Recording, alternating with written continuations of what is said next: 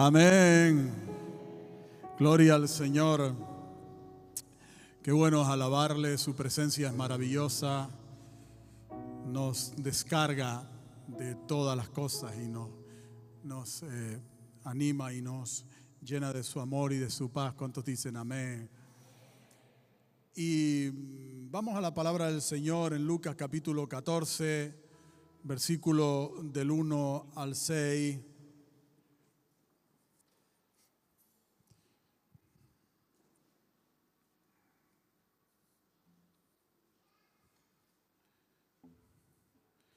Lucas capítulo 14, versículos del 1 al 6.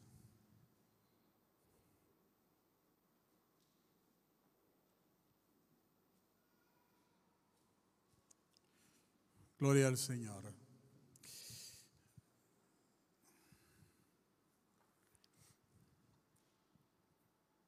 La palabra del Señor dice, Aconteció un día de reposo que habiendo entrado para comer en casa de un gobernante que era fariseo, estos le acechaban. Y aquí que estaba delante de él un hombre hidrópico. Entonces Jesús habló a los intérpretes de la ley y a los fariseos diciendo, ¿es lícito sanar en el día de reposo? Mas ellos callaron. Y él tomándole le sanó y le despidió. Y dirigiéndose a ellos dijo, ¿quién de vosotros, si su asno o su buey cae en algún pozo, no lo sacará inmediatamente, aunque sea en día de reposo? Y no le podían replicar a estas cosas. Padre, gracias por esta palabra. Pedimos que tu bendición esté sobre cada vida, sobre cada corazón aquí tú nos ministres de una manera extraordinaria, Señor. Y mientras envías tu Espíritu Santo, venga, Señor, mientras envías tu palabra, tu Espíritu Santo venga y saque a toda persona de la ruina, lo sane, Señor, saque de toda enfermedad. Tócales con el poder de tu Espíritu. Tu presencia está aquí, Señor. Ven con el poder de tu Espíritu Santo sobre tu iglesia. En el nombre de Jesucristo, la iglesia dice, amén. Se puede sentar. Gloria al Señor.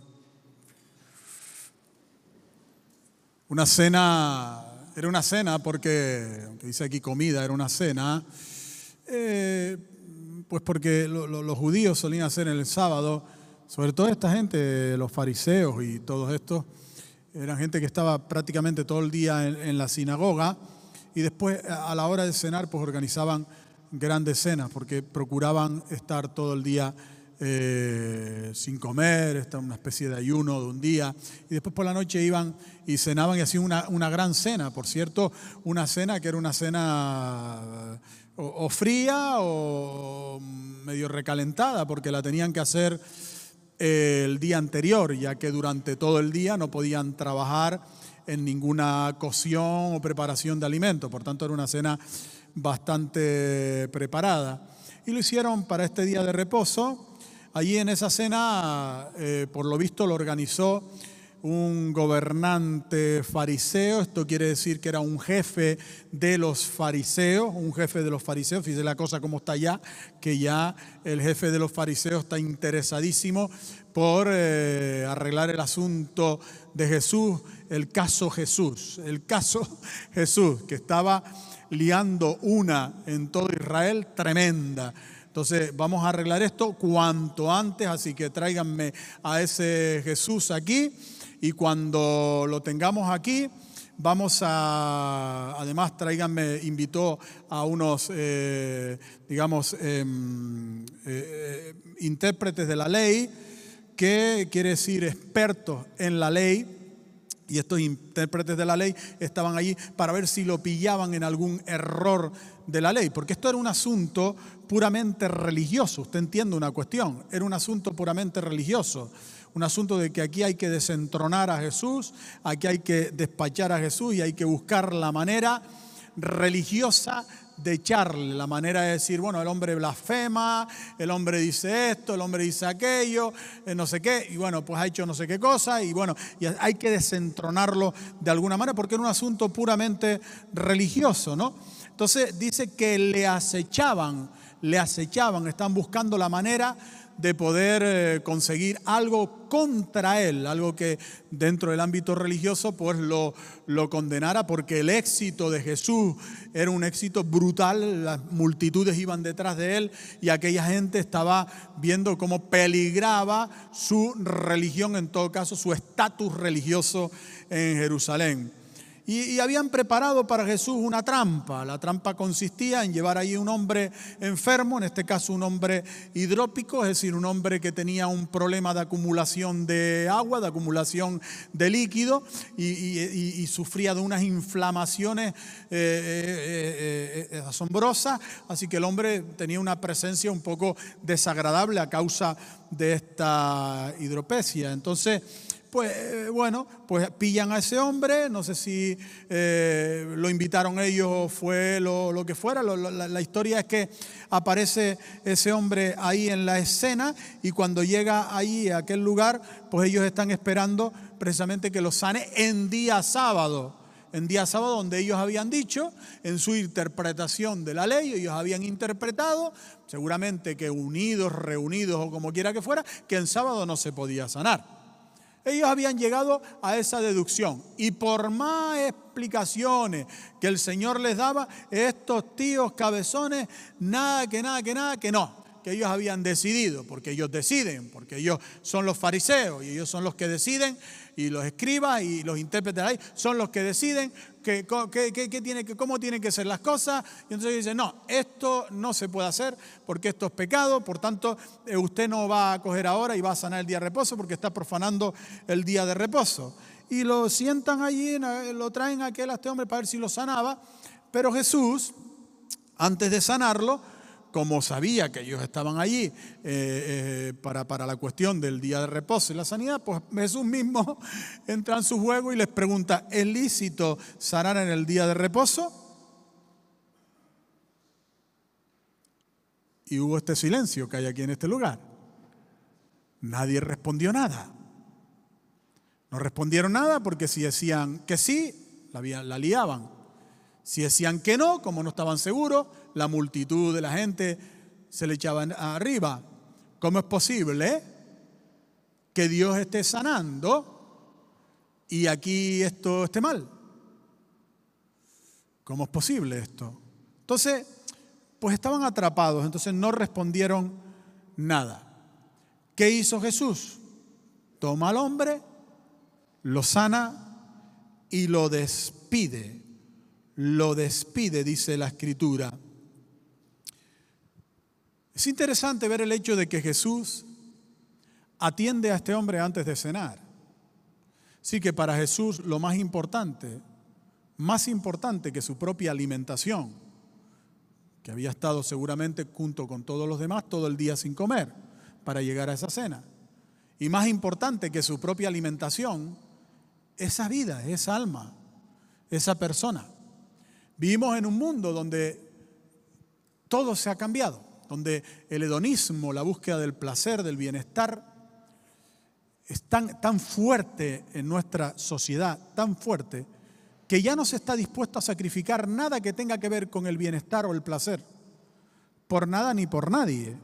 Si la gente ya, el amor incluso fraternal, que es el amor eh, entre los hermanos o el amor entre los eh, padres, hijos, este, este amor está incluso eh, en peligros de extinción, porque hoy ya nadie prácticamente en la familia se quiere sacrificar por nadie.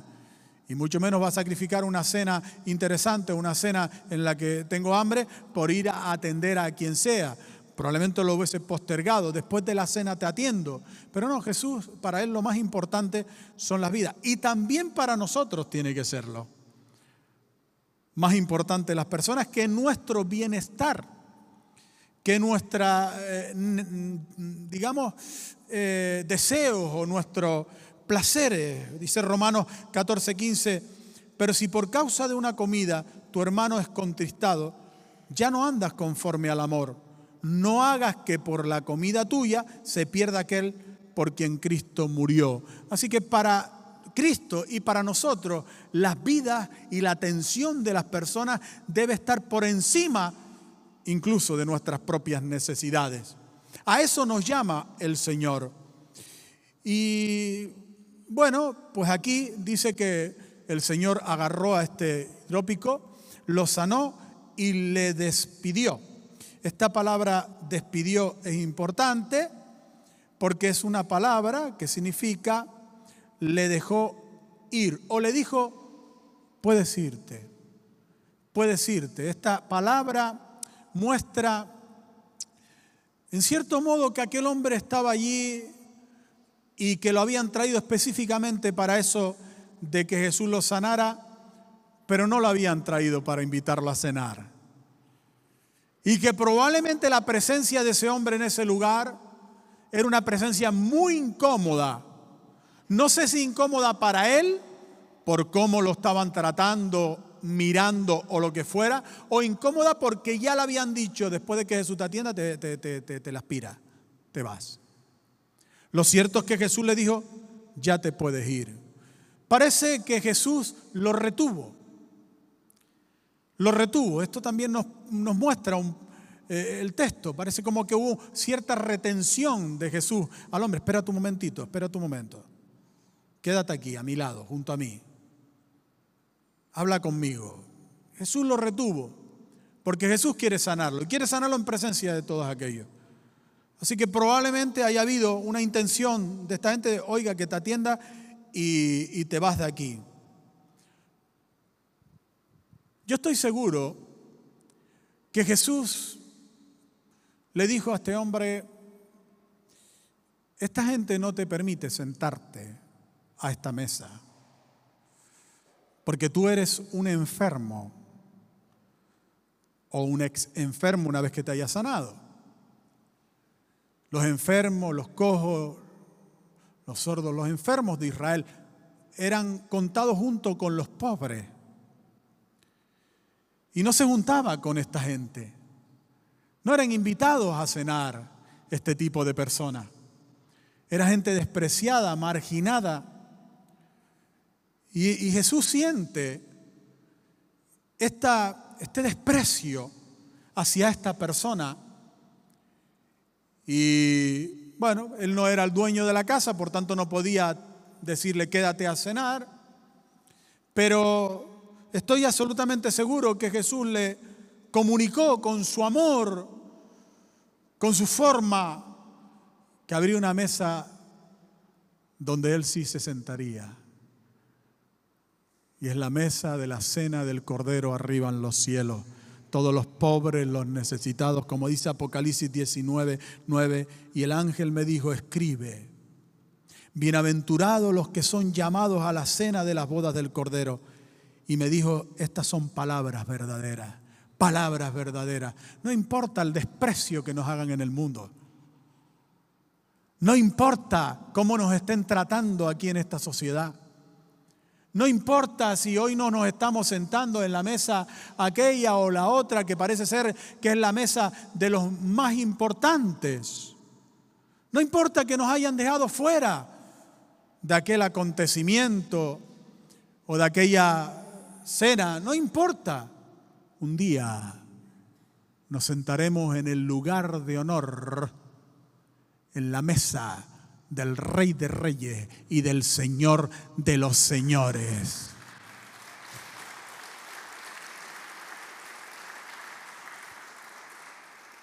Esa es la mesa importante. ¿Cuántos dicen amén?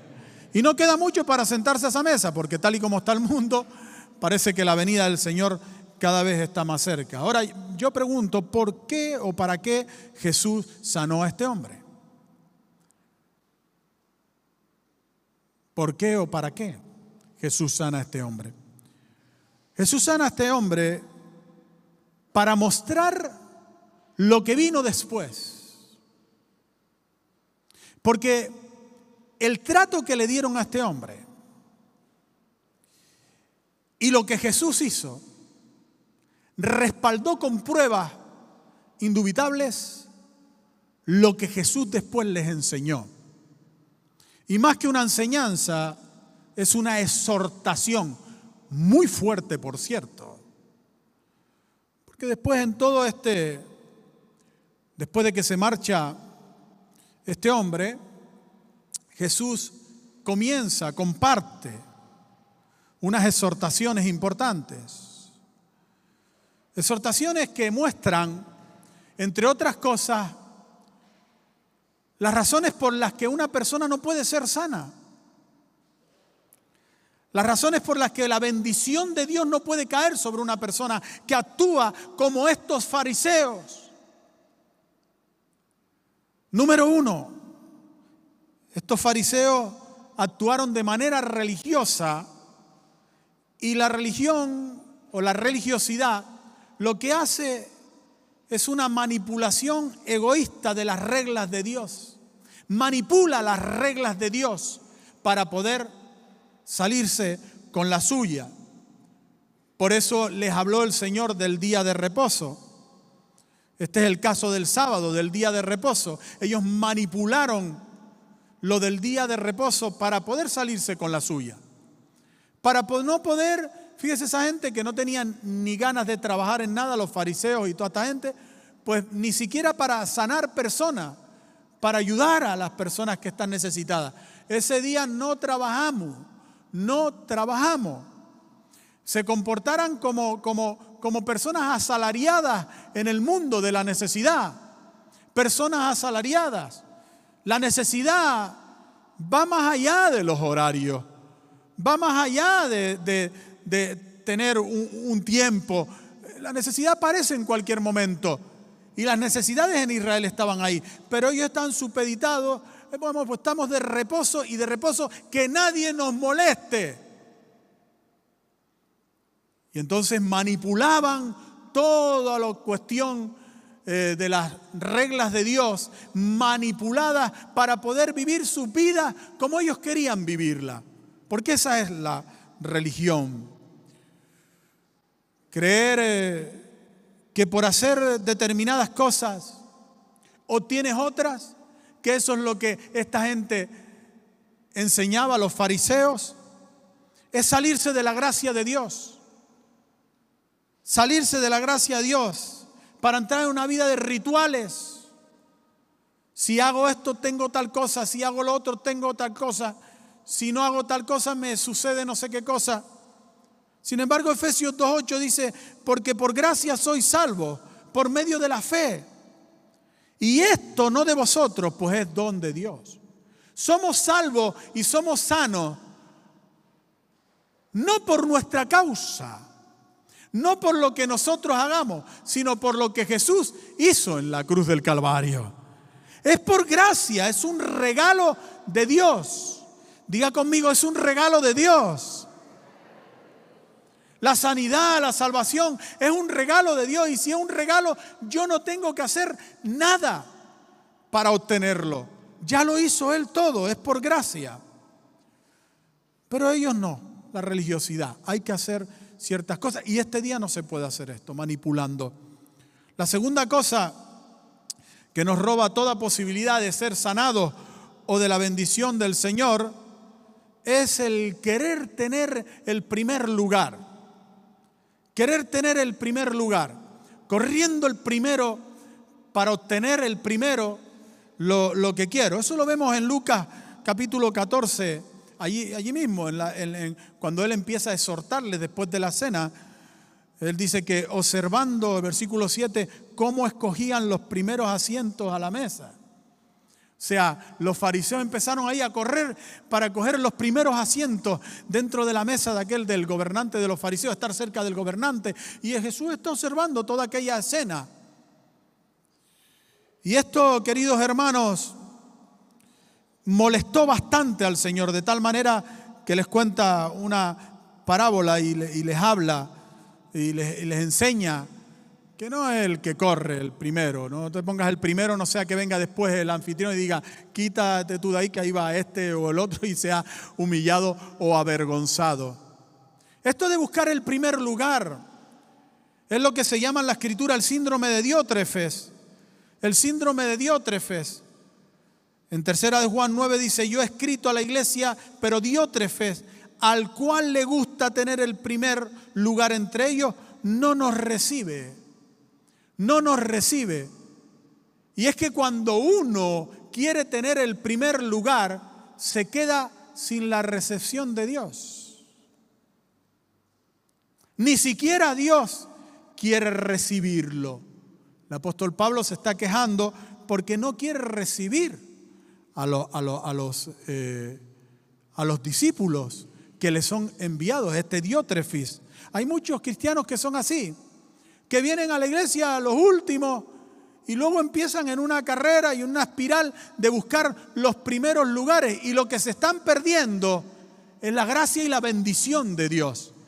Porque en Cristo todo funciona al revés. El que quiera ser el primero tiene que ser y el que quiera ser reconocido tiene que servir a los demás, porque hemos venido a servir y no a ser servido. Es curioso que Diótrefe signifique alimentado por Júpiter o por Zeus, es decir, por Zeus, es decir, por el enemigo, por el diablo. Este tipo de cosas de buscar el, primer lugar, de buscar eh, adelantarme al otro, eh, son cosas de Satanás, cosas del enemigo. Mire lo que dice el Señor en su palabra con respecto a esto. Y tú andas buscándote grandeza, no las busques, Jeremías 45, 5. No busques grandeza. Luego dice, si uno quiere ser el primero, sea el último de todos y el servidor de todos, Marcos 9:35. Si alguno se imagina hacer algo no siendo nada, se engaña a sí mismo, Galatas 6:3. Nada hagáis por rivalidad ni por vanagloria, sino con humildad, considerando cada cual a los demás como superiores a sí mismo, buscando cada cual no su propio interés, sino el de los demás. Filipenses 2.3. Buscando el interés de los demás la bendición de los demás, sirviendo a los demás. Es la forma en la que nosotros somos sanados y bendecidos por el Señor. Y todos los que van en busca de, recibir ellos, en busca de, de las ventajas, en busca de ser los primeros, se quedan sin la sanidad y sin la bendición del Señor. Otra cosa importante que aprendemos aquí es cómo se quedan sin la sanidad y la bendición del Señor aquellos que rechazan a los pobres y a los marginados. Los que rechazan a los pobres y a los marginados. Fíjese, en Lucas 14, 12 el Señor les sigue diciendo eh, al que había convidado, al que los había convidado, es decir, al fariseo este, cuando hagas comida, le dice, no llames a tus amiguetes, que todos estos que están aquí sentados contigo a la mesa te pueden recompensar. Tú los invitas a comer y mañana ellos te invitan a comer a ti también. Un intercambio. ¿Verdad? Porque muchas de las amistades y relaciones que se tienen en el mundo consisten en esto, en un intercambio. Tú tienes un montón de amigos que cuando ya no les puedas dar lo que ellos creen que les puedes dar, dejan de ser tus amigos. Porque el mundo funciona así. Y el Señor le dice a estos fariseos, mas cuando hagas banquete, llama a los pobres, los mancos, los cojos, los ciegos, y serás bienaventurado, porque ellos no te pueden recompensar. Llama a esto porque ellos no te pueden recompensar. ¿Quiénes son los pobres para Dios? Y esto tenemos que entenderlo nosotros. Porque el centro de esta eh, sanidad, está esta enseñanza.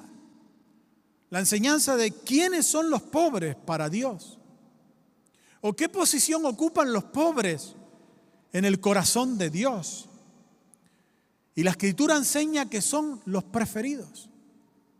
Sus preferidos. En contra de todo lo que piensa el mundo, que en el mundo es al revés. Santiago 2.5 dice, hermanos míos, amados, Oíd, ¿no ha elegido Dios a los pobres de este mundo para que sean ricos en la fe y herederos del reino que ha prometido a los que le aman?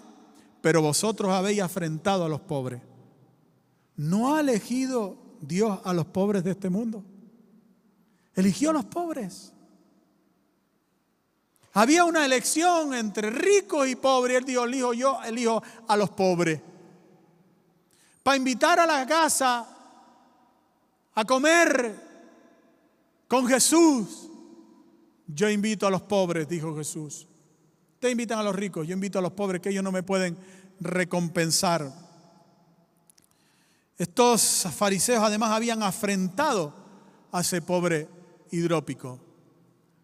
Que entra allí, que hay un montón de fariseos que se quieren sentar a la mesa y están disputándose tema a la mesa, mientras aquel pobre sale por la puerta para afuera sin comer. El economista Adam Smith, en su libro La teoría de los sentimientos morales, demuestra que esta sociedad tiene el carácter corrompido porque admira a los ricos y desprecia a los pobres, afirmando que esta actitud social es el fracaso de una sociedad. Nuestra sociedad está fracasando porque nosotros los cristianos no somos capaces de revertir esto con nuestra manera de ser, con nuestro comportamiento. Estamos cayendo en lo mismo que la gente del mundo, en el desprecio a los pobres y en el aprecio a los ricos, a los que tienen.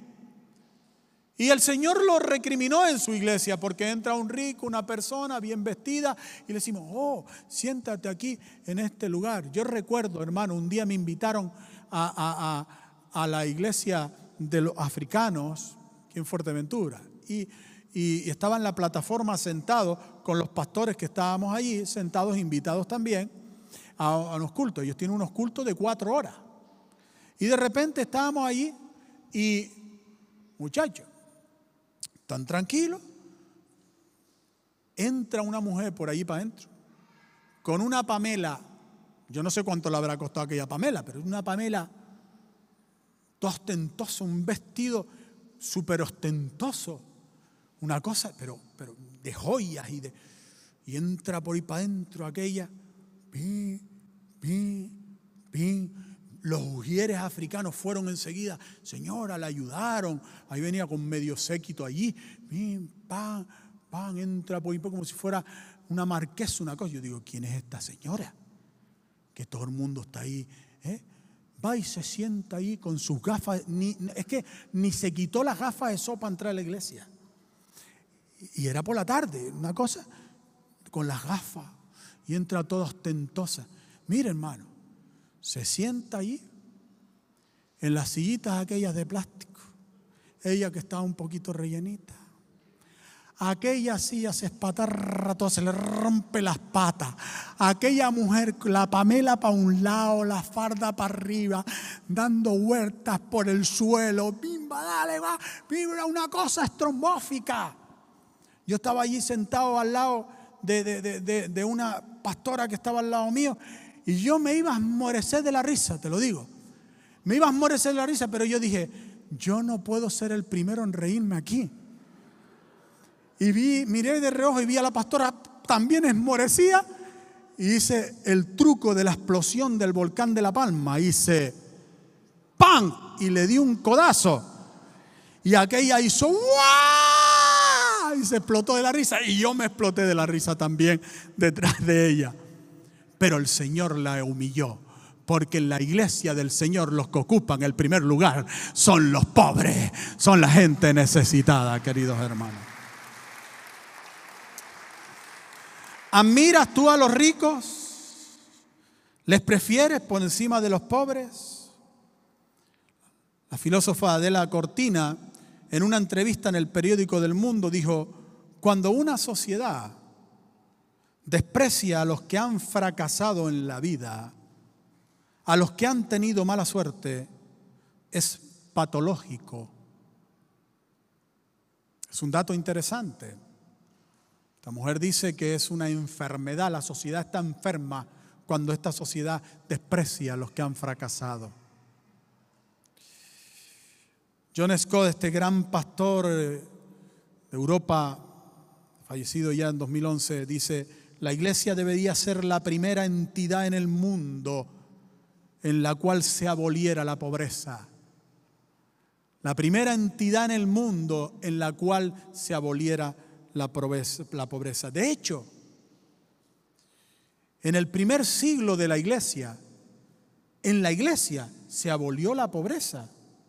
Desapareció la pobreza en la iglesia. Fíjese lo que dice Hechos 4:34. Así que no había entre ellos ningún necesitado porque todos los que poseían heredades o casas las vendían y traían el precio de lo vendido. Es decir, colaboraban unos con los otros para que no hubiese ningún necesitado entre ellos. Pero la cosa después cambió, yo no sé.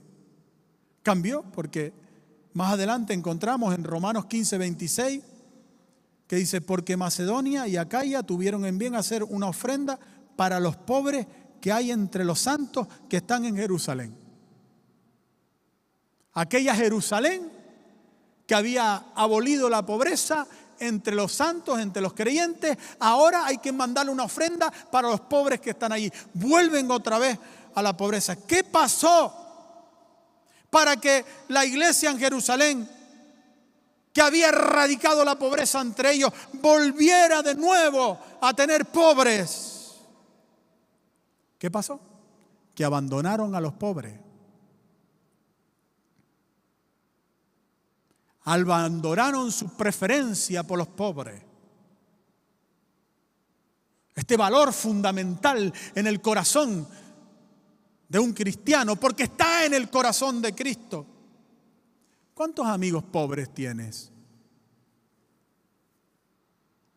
¿Cuántos amigos pobres tienes?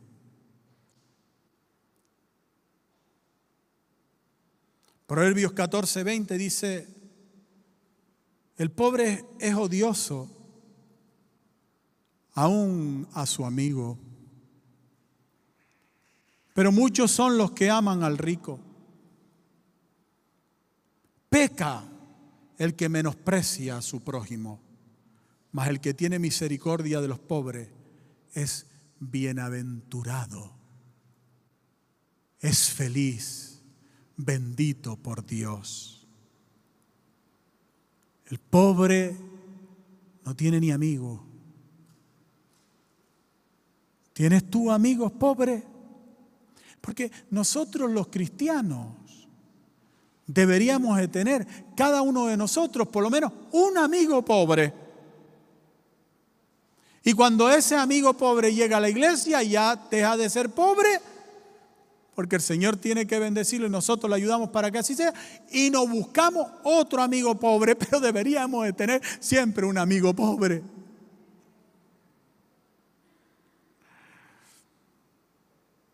Jesús se siente atraído por los pobres. Y este pensamiento de Jesús de estar con los pobres es la revolución total de su ministerio. Lucas 14, 13 dice, más cuando hagas banquete, llama a los pobres, los mancos, los cojos, los ciegos, y serás bienaventurado porque ellos no te pueden recompensar, pero te será recompensado en la resurrección de los justos. Siéntate con el pobre en la cafetería. No, fui y le compré un bocadillo. Claro que sí, que fuiste y le compraste un bocadillo porque tú no eres capaz de sentarte con él en la cafetería.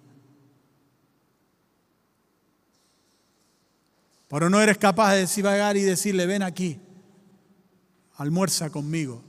Un día fuimos la pastora y yo a comer a un, a un asadero que está aquí en Los Pozos. Y entró un muchacho del comedor social eh, que me conoce. Yo siempre hablo con él y lo saludo. Mire, hermano, iba descalzo, mal. Entró allí para comprar algo para comer. Y cuando entró, el camarero lo puso ahí en la esquina, no lo deja medio, no lo dejaban de entrar allí. Y yo estaba comiendo. Y lo vi. Y me dio tanta compasión. Y al mismo tiempo tanta rabia. Que le dije, ven, siéntate aquí con nosotros y se sentó allí con nosotros y comió con nosotros allí nuestra comida. Y aquel viene a decirme, el, dueño, no, don Ángel, yo le iba a dar, yo siempre le doy, lo que pasa que Digo, sí, claro, no pasa nada, no te preocupes. Él ya come con nosotros aquí. Y comió. La gente que estaba allí comiendo y mirando, como aquel desarriñado, todo negro, todo cochino, estaba comiendo con nosotros allí, sentado a la mesa.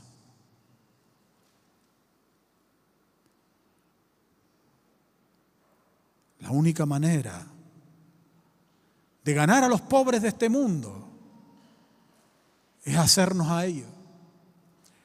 Por eso dice 2 Corintios 8, 9, porque yo ya conocéis la gracia de nuestro Señor Jesucristo, que por amor a vosotros se hizo pobre, siendo rico, para que vosotros con su pobreza fuisteis enriquecidos. Jesús se hizo pobre y tan pobre, hermano, se hizo el Señor Jesucristo, que no tenía ni para presentar un cordero como ofrenda y sus padres tuvieron que presentar unos palominos, Lucas 2.24. Jesús no acumuló bienes ni, ni tuvo un ministerio, aunque tuvo un ministerio relevante, y sus relaciones, que eran top de relaciones, que le dieron muchas oportunidades de poder enriquecerse y de poder alcanzar a través de esas relaciones dinero, negocio, muchas cosas. Jesús nunca acumuló riquezas. John Scott nos sigue diciendo en su libro Señales de una iglesia viva, de un cristiano vivo, de una fe que no está muerta dice, el número de gente que vive en la miseria, sin cubrir las necesidades básicas para sobrevivir, es aproximadamente de un billón con B. La media de los que mueren de hambre cada día es la de 10 mil personas. ¿Cómo podemos vivir con estas estadísticas? Pregunta. Nosotros los cristianos que vivimos en países más ricos, debemos ajustar nuestro estilo de vida y vivir más simplicidad. No porque creemos que esto va a solucionar los problemas macroeconómicos del mundo, sino por solidaridad con los pobres. La ostentación en un cristiano duele al pobre. Y nosotros podemos vivir más humildemente, mostrando, compartiendo lo que somos, lo que tenemos, para ganar a los pobres para el Señor Jesucristo. Por eso dice 1 Corintios 9:22, me he hecho débil a los débiles para ganar a los débiles. A todos me he hecho de todo para que de todos modos salve alguno. Pero ¿quién es pobre para el Señor? que es un pobre, solamente una persona que padece necesidad. No, no. La palabra pobre, tochos en, en griego, se refiere al pobre que carece de lo que necesita y al humillado y oprimido. Para Jesús no es solo pobre aquel que no tiene lo que necesita, sino el que ha sido humillado y oprimido, vejado por la sociedad, despreciado por la sociedad. ¿Quiénes son los pobres para Jesús? Un pobre para Jesús es todo aquel que está necesitado, vejado, oprimido, que como consecuencia de esa vida solo puede esperar ayuda de Dios. El teólogo William Barker dijo, si un hombre es pobre, vejado y oprimido, no tiene influencia en el mundo, ni poder, ni prestigio. No puede esperar ayuda de nadie. Y cuando todas las fuentes de la tierra se han secado para él, entonces solamente puede esperar el socorro de Dios. ¿Qué es un pobre para Jesús? es todo aquel que la única esperanza que le queda es Dios. Es Dios. ¿Conoce gente que la única esperanza que le queda es Dios? Hazte amigo de ellos. Y serás amigo de Dios. Porque Dios es así. Y por último, la última cosa que el Señor le enseñó en, Lucas 14, 21 en adelante, es que nadie puede aspirar a ninguna sanidad ni ninguna bendición de Dios si está despreocupado totalmente de la salvación de las almas. Porque ¿para qué Dios tiene que sanarte a ti? ¿Para qué? ¿Para ti? ¿Para ti solo? Jesús sanó para dar testimonio a través de la sanidad a otros. ¿Para qué quiere, tiene que bendecirte a ti? ¿Qué eres? ¿La última Coca-Cola del, del mundo? ¿Para qué? Por otros y por causa de otros. Y por eso les cuenta una parábola el Señor, exhortándole a ellos y le dice a este hombre, le cuenta una parábola en la que dijo, bueno, un hombre hizo una gran cena. Cuando hizo la gran cena, va, invita a sus amigos y uno le dice, no, es que tengo un negocio que hacer, no puedo ir. Al otro le dice, no, es que tengo un trabajo, tampoco puedo ir. El otro dice, es que tengo un tema familiar y tampoco puedo ir. Entonces el anfitrión de la cena, enfadado, dice, ve pronto por las plazas y las calles de la ciudad y trae acá a los pobres, los mancos, los cojos, los ciegos, y ve por los caminos y por los vallados y fuérzalos a entrar para que se llene mi casa porque os digo que ninguno de aquellos hombres que fueron convidados gustará mi cena. ¿A qué gran cena se refiere? A la cena de la fiesta, de la celebración por la salvación de las almas. A esa fiesta se refiere.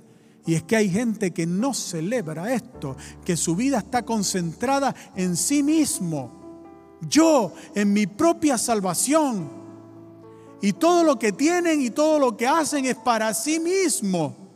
Y no están celebrando que un pobre deje de ser pobre, que una persona conozca a Jesucristo, que una persona conozca al Señor, que se sane una persona enferma. No están celebrando la fiesta de la salvación. Y quien no celebra la fiesta de la sanidad, de la salvación, no tiene derecho ni a ser sano ni a ser bendecido en el Señor, porque somos sanos y bendecidos para bendecir a otros queridos hermanos. Puestos de pie.